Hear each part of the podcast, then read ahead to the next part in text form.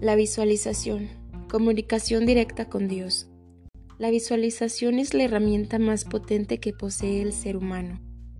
Los grandes maestros del pasado como Jesucristo, Buda, Krishnan, Mahoma y muchísimos más nos han dejado las claves para entender este lenguaje del universo. Lejos de intentar ocultarnos el secreto, nos enseñaron cómo hacerlo igual que ellos.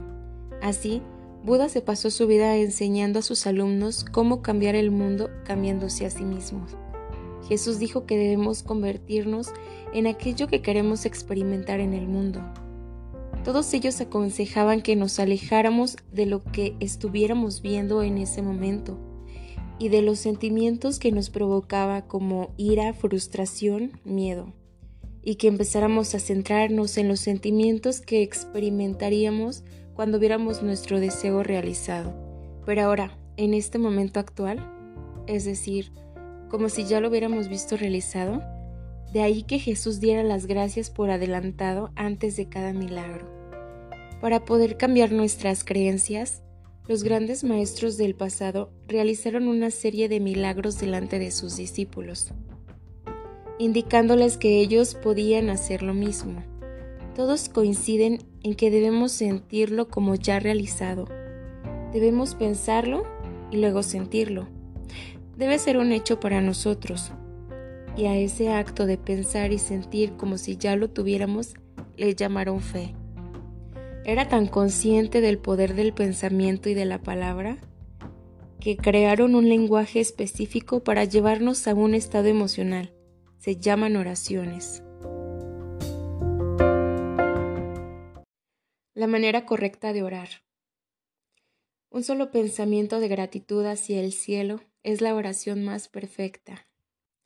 Y Dios dijo, hágase la luz, y la luz se hizo. En todas las religiones o textos espirituales se habla de la importancia de la palabra. Dios dijo, ¿qué deseas? preguntó el genio, etc. Las palabras son instrucciones, son direcciones, son guías que indican al universo hacia dónde te diriges. Si examinamos las oraciones de todas las culturas, todas siguen el mismo patrón, llamada a la fuente, pedir y sentir como ya realizado. Agradecimiento. El Padre nuestro es un gran ejemplo de ello. Ahora piensas en lo que deseas y voy a enseñarte la manera correcta de pedir para que el universo te escuche. Construye tu propia oración. Dios te va a escuchar. 1. Yo soy. Yo quiero. Acabas de activar la llamada. 2 tu decreto sintiéndolo. 3. Gracias, universo o oh Dios, que ya me has oído y me lo has concedido. Gracias, gracias, gracias. Es tan sencillo como eso. Por ejemplo, yo soy Laín y yo quiero... Gracias universo que ya me has oído y me lo has dado. Gracias, gracias, gracias.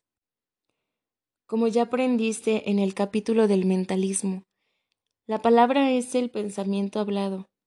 Las palabras yo soy o yo quiero parecen ser el lenguaje que activa la escucha de Dios, el universo o la sustancia.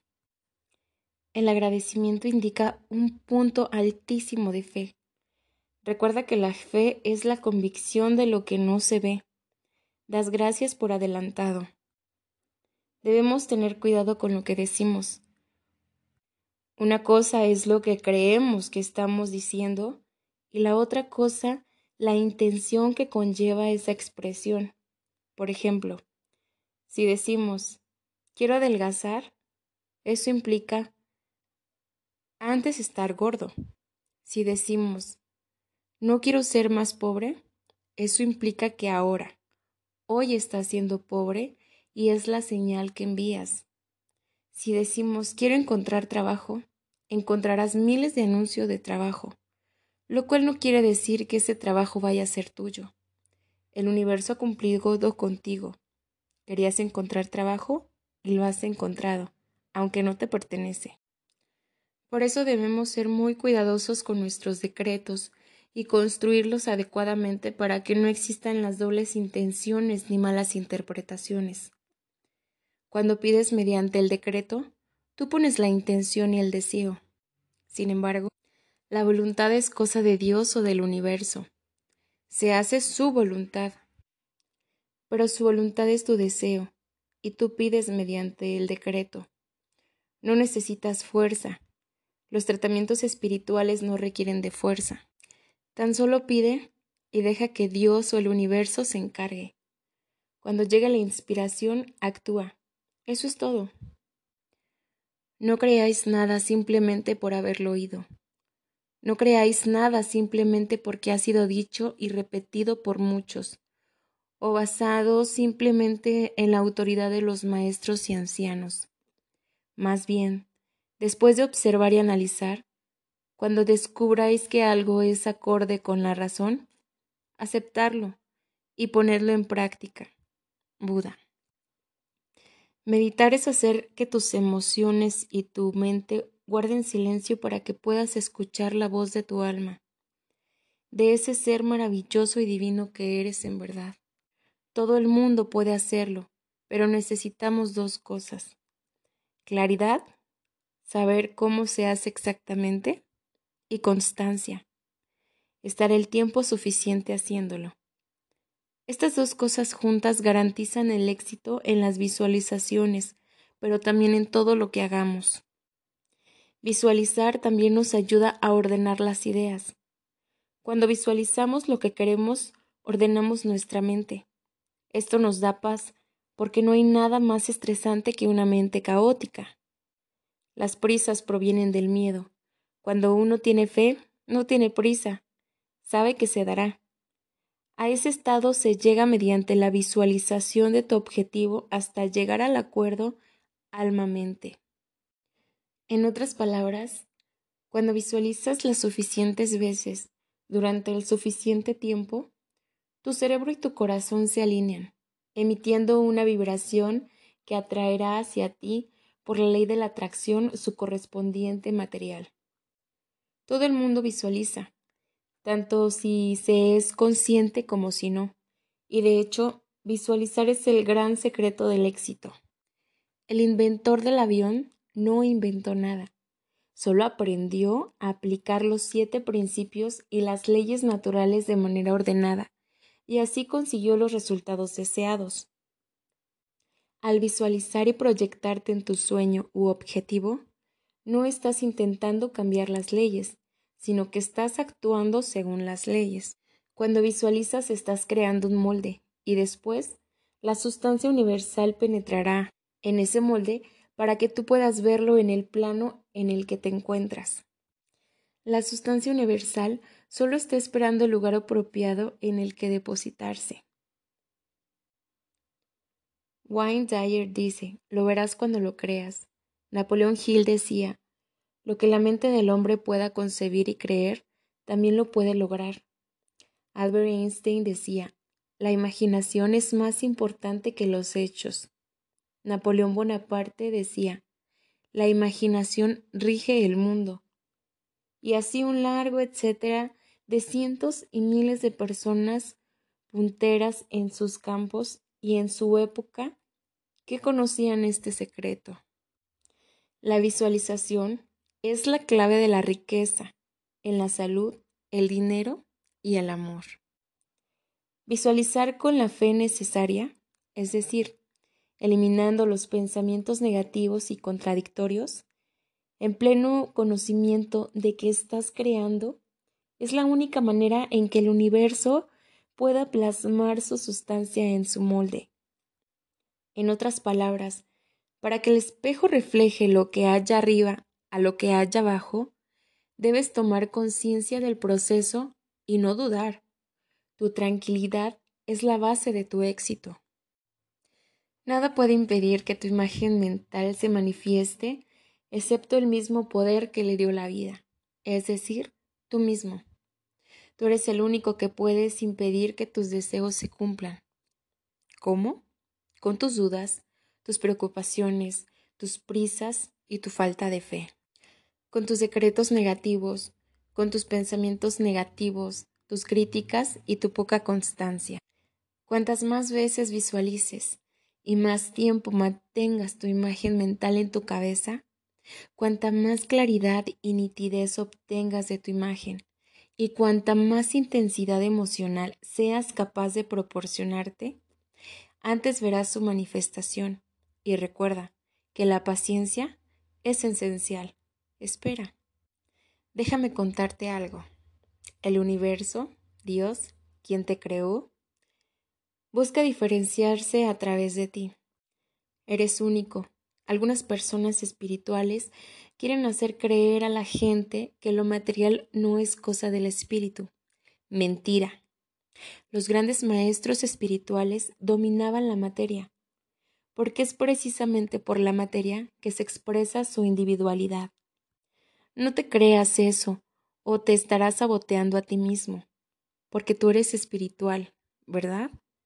Y como ser espiritual, si te dicen que lo material es malo para el espíritu, no vas a creer lo material, ¿cierto? Vas a ser pobre como una rata, pero eso sí, muy espiritual. Menudo engaño. Por sus frutos los conoceréis. No hace falta vestir túnicas, dejarse barbas largas y coletas hasta el suelo para ser un gran maestro. Y de hecho, eso ya no corresponde a esta nueva era. No te dejes engañar. Tú has nacido para tener y ser lo que se te antoje, y que nadie se atreva a restringirte abogando una espiritualidad que no tienen. Lo material se crea en lo espiritual. El que te ha tratado de materialista no tiene ni un euro y se justifica abogando su espiritualidad. Vamos a ver. Si tú crees en Dios y si no, el universo me da igual. ¿Cómo va a ser que algo que nos ha creado nos quiera maltratar y hacer vivir en la pobreza? Si eres padre o madre, lo sabrás. ¿Querrías eso para tu hijo? Por supuesto que no. No eres Dios, eres tú. Tú te creas tus circunstancias el universo. Como buen padre, deja a su hijo a libre albedrío para que pueda crecer. Los golpes que te des son tu responsabilidad y lo que tú te quieras creer también. Los que dicen que el amor no es importante es porque no lo tienen y tienen su justificación perfectamente planeada. Si realmente no quieres tener amor en tu vida, es genial. Es tu decisión pero si lo quieres en el fondo de tu alma y no lo tienes y te justificas para sentirte bien, entonces no estás en el camino. Sobre la salud, estaremos todos de acuerdo que es lo más importante.